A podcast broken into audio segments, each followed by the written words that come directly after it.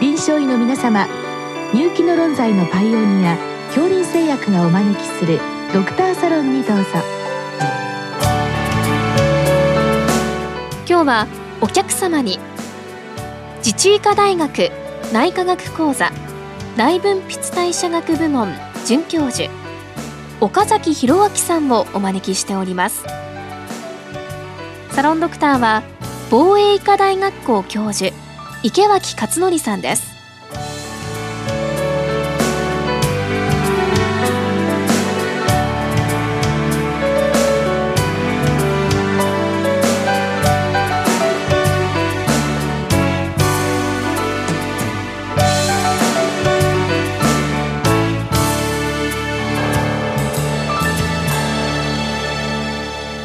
岡崎先生今日よろしくお願いします。よろしくお願いします。先生には以前高中性脂肪結晶で一度お話しいただきました。この脂質以上の領域ですとそういうものあるいは高エネルギー結晶が多いんですけれども今日はちょっと違う質問です。あの健康診断で偶然高 HDL あるいは低 LDL が見つかったと。さてこれどうしたらいいんだというご質問いただきました。あの、まあ、HDL に関しては確かに日本人は海外に比べますと、えー、HDL 高いのであの3桁ぐらいの高 HDL 結晶時々見かけるような印象を私持ってますけどもどうなんでしょうか？そうですね。あの、健康診断とかだと、あの、まあ、それなりな頻度で HDL100 以上とか、今回ご質問いただいたレベルのものですね、120以上とか、はい、お見かけしますね。これは、まあ、HDL って例えば先生、運動で上がるとか、まあ、多少生活習慣の影響は受けますけども、このレベル、まあ、例えばその3桁100以上っていうのは、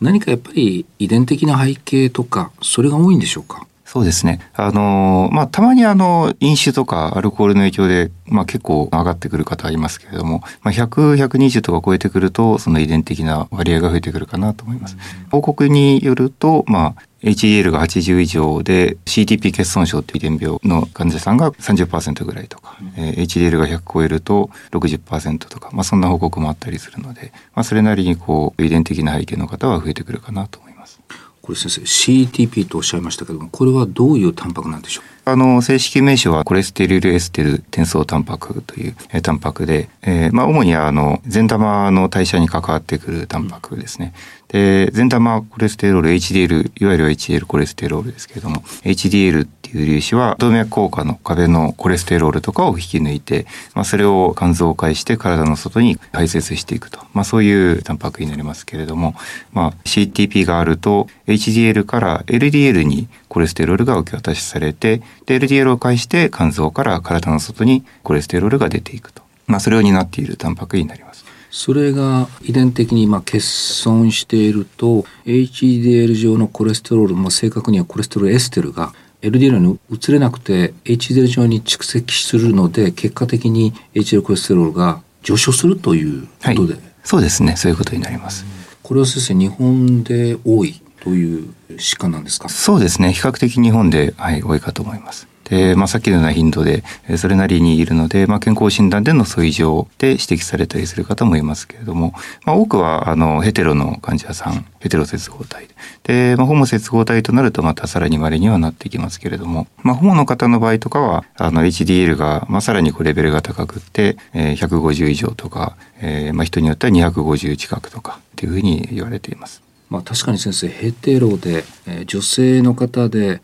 もともと HDL が高いところにヘテロが合わさることによってこのぐらいの数字になったり男性のヘテロの方で、えー、お酒を結構召し上がって、うん、えー、このぐらいになる。という可能性はありますかね？そうですね。はいあると思います、はい、で先生こういうような高 HDL 結晶まあ先生疫学を紐解くと HDL と関連脈疾患は負の相関ということでいやまあ高ければ高いほどいいのかなと思っちゃうんですけど、うん、今はどう考えられてるんでしょうか？はいあの基本的にまあ善玉コレステロールが多いと先ほどのようなそういう動脈硬化壁から体の外へコレステロールが流れていけばあのえー、善玉がそうやって機能してくれば動脈硬化にはいいだろうというふうに考えられますけれども、まあ、中にこういう CTP 欠損であるとか、そういう場合に CTP 欠損で HDL が高いっていうのが動脈硬化にいいのかどうかっていうところは実は結構議論になるところになります。で、まあ、CTP は先ほどのようなそのコレステロールの正常な流れを担っているタンパクなので、まあ、それがなくって HDL が高いとなると肝臓から体の外への排泄が妨げられてしまっていてかえって悪いんじゃないかっていうそういう疫学的な報告なんかもあったりします。うん一方でこの CTP を阻害する薬の開発が世界で進んでいくつか、えー、あって介入試験やられたけれども HDL を上げるけれども必ずしもイベント抑制効果がないというあたりもどうもこう CTP と動脈硬化の関係なんか複雑な感じがしますね。そうですね。その CTP 阻害薬の試験で、えー、必ずしもいい結果得られてないっていうところから、はい、どうもそうすると、まあ、以前はいいと思われてたこういう著名な高 HDL 結晶でもひょっとすると動脈硬化が潜んでる可能性は一応考えた方がいいんでしょうか？はい、そう思います。CTP 欠損でかえってこう動脈硬化が、まあ、ヘテロでもホモでも悪化しているかもしれないと、まあ、そういうような報告もあったりはするので、CTP 欠損、えー、ヘテロとかホモのこ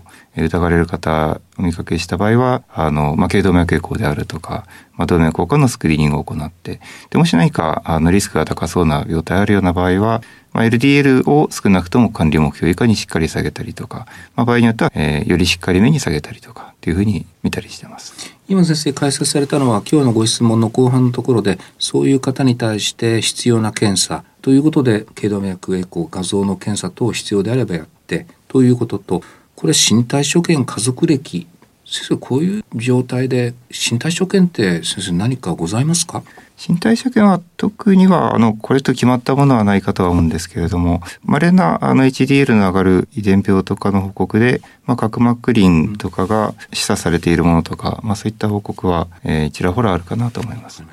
先生後半の部分では LDL、低 LDL 結晶。確かにこれも時々見ますがこれは先生どういうふうに先生考えられますか？はい。えっ、ー、と、まあ、LTL 低い分には比較的こう、まあ、動脈硬化にもなりにくくていいだろうというのがありますけれども、あの、中にこう、遺伝的な原因で極端に低い、まあ、そういった場合にはちょっと注意が必要な病気があったりします。これは先生、例えば今日は LDL40 というふうに示されていますけれども、先生が極端な例というのは、これはもっと低いような症例ですか？あそうですねあの LDL が15以下であるとかえーまあ、LDL にアポ B っていうタンパクがありますけどそのアポ B も15以下であるとか、まあ、そういった場合にはあの遺伝的な原因での低 LDL 結晶、はい、そういったまあ患者さんと言っていいのかどうか分かりませんけどもそういう病態では何か支障っていうんでしょうか？何か所見っていうのはあるんですか？はい。えっ、ー、と、その場合は、まあ、LDL はもともとこう肝臓からこう、えー、VLDL として出たものが LDL に変わってくるという代謝をしていきますけれども、あの、まあ、そういう遺伝病の場合とかでは、肝臓からそもそも VLDL が出ないとか、それから、まあ、同じようなそのメカニズムでこう食べた脂質が小腸から血中の中にこうカイロミクロンとしてこう出てきますけれども、まあ、そういった患者さんではカイロミクロンもえできないと。まあ、言ったようなことで、あの、油の代謝が滞ってですね、まあ、乾燥だと脂肪肝になったりだとか、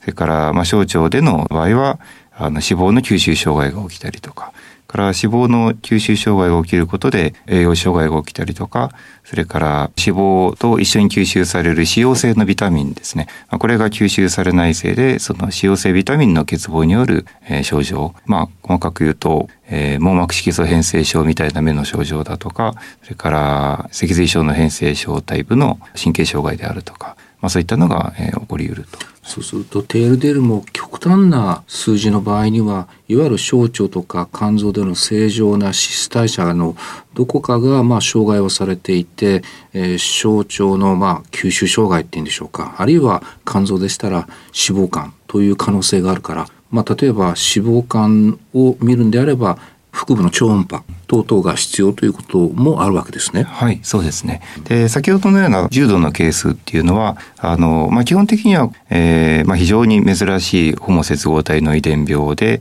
あの、幼少2期に発症したりして、栄養障害をきたしたり、そういう脂溶性ビタミンの欠乏によるものをきたしうると。で、まあ、稀に成人発症っていう成人で見つかってくる、検診で見つかってくるっていうケースもあるので、まあ、そういったケースの場合は、さっきのような症状であるとか、注意が必要になります。で、脂肪肝は、あの、そのホモの方とかでも出てきますけれども、脂肪肝に関してはヘテロの、その、よりマイルドな LDL の低下レベルの方でも、あの、起きてくるということで、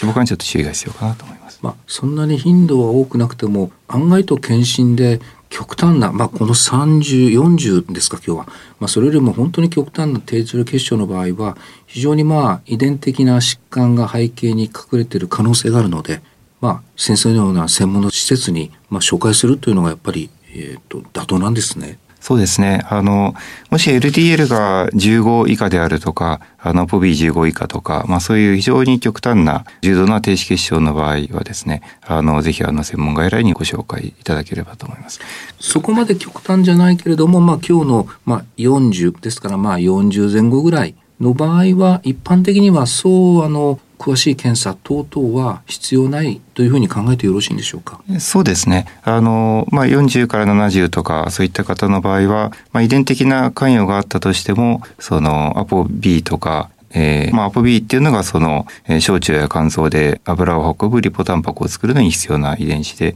まあ、その、えー、ホモの欠損だと先ほどのようなものになりますけれども、あの、ヘテロのえー、欠損であると、えー、40から70とか、まあ、ちょうど正常とその重度な人の中間ぐらいのフェノタイプになってきますけれどもで、まあ、そういった方ヘテロの方の場合っていうのはあの基本的にはビタミンの清欠乏的な症状は起きてこなくて、まあ、起きるとして、まあ、脂肪肝とかっていうことになります。でなので、まあ、脂肪肝のチェックっていうのはどっかしらで一度こう腹部エコーとかあの見ておくといいかなと思いますけれどももしあの LDL が4070とか低くって脂肪肝も合併しているとかっていう場合には、まあ、ちょっと注意してフォローしたり、場合によっては、脂質異常症の専門外来にご相談いただけるといいかなと思います。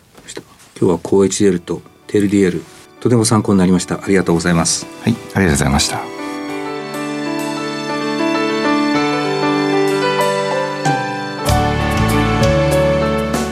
今日のお客様は、自治医科大学内科学講座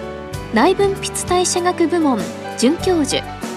岡崎弘明さん。サロンドクターは防衛医科大学校教授池脇勝則さんでした。